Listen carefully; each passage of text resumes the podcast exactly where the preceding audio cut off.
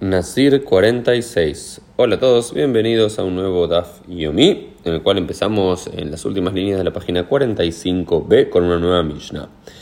Eh, seguimos analizando cómo es el periodo final para purificar a un Nazir finalmente y que vuelva a poder tomar vino, a recortarse el pelo comúnmente, a, a entrar en contacto con los muertos si él quisiera y demás.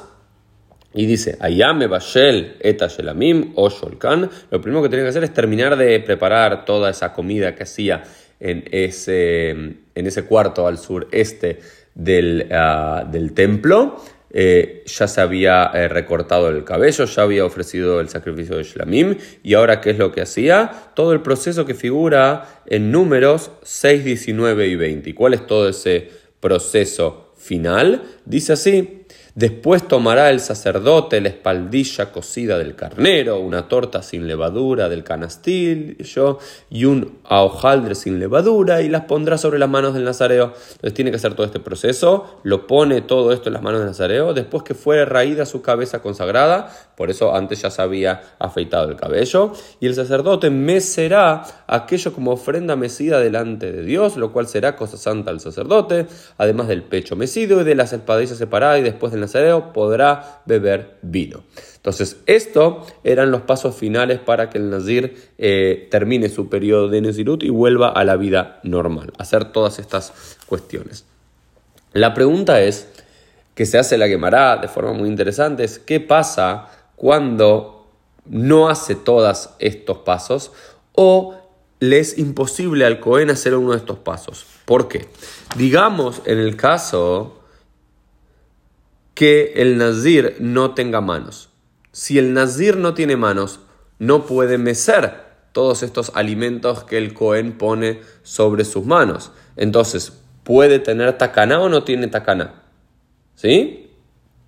¿Puede tener solución o no puede tener solución? Porque una posibilidad es, ok, si no tiene manos y no puede hacer esto de mecer estos alimentos, el nazir nunca puede terminar su periodo de nezirut porque no tiene manos. La Gemara dice no, aunque lo me akebet. Esto no lo impide. Si no puede mecer, ok, tiene una imposibilidad física, no tiene manos, no sé si le amputaron las manos, nació sin manos. Igual así, no, esto no es necesario para que, se, para que termine su periodo de Nezirut.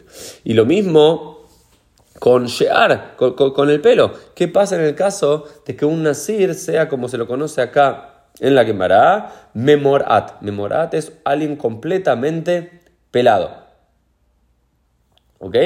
Eh, si alguien completamente pelado y no hay nada que se le pueda sacar eh, de afeitar cuando termine el periodo de Nezirut, hay que pasarle la afeitadora, no hay que pasarle la afeitadora, hay que hacer algo, no hay que hacer algo, no, no hay que hacer algo, pero esto no impide que pueda también concluir su periodo de Nezirut. Sin embargo, había otros, otros casos, por ejemplo, también eh, se pregunta en relación a un leproso, por ejemplo, un leproso para terminar su periodo de Nezirut tiene que eh, eh, asperjar, tiene que tirar algo de, sangre de un sacrificio en el dedo derecho, en el pulgar derecho de la mano y en el, y en el dedo derecho del el pie.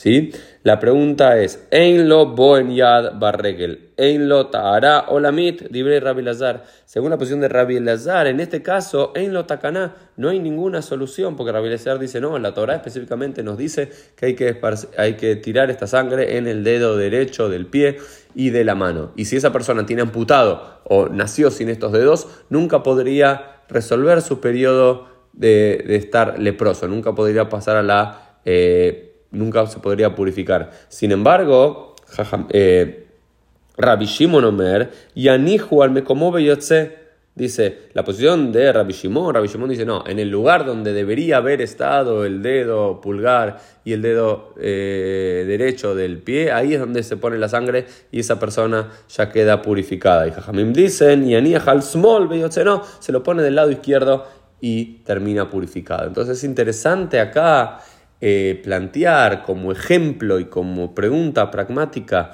y teórica para nuestros días cuando la Torah plantea un escenario donde hay una imposibilidad de poder hacerlo, si esa persona tiene takaná, tiene alguna solución o no tiene una solución. Hay algunos jamim y algunas posiciones, y en algunos casos dice en lo takaná. Si no tiene cierta condición que la Torah plantea, en lo takaná no, no hay forma de solucionarlo, no hay forma de arreglarlo y demás. Otra, otra teoría, o en otros casos, es Yeshlo Takana, hay una solución, hay que ser creativo y se lo pone en el lugar que debería haber estado ese miembro o en el lado izquierdo, o simplemente, ¿sabes qué? Ese requisito se lo saltea porque esa persona no lo tiene.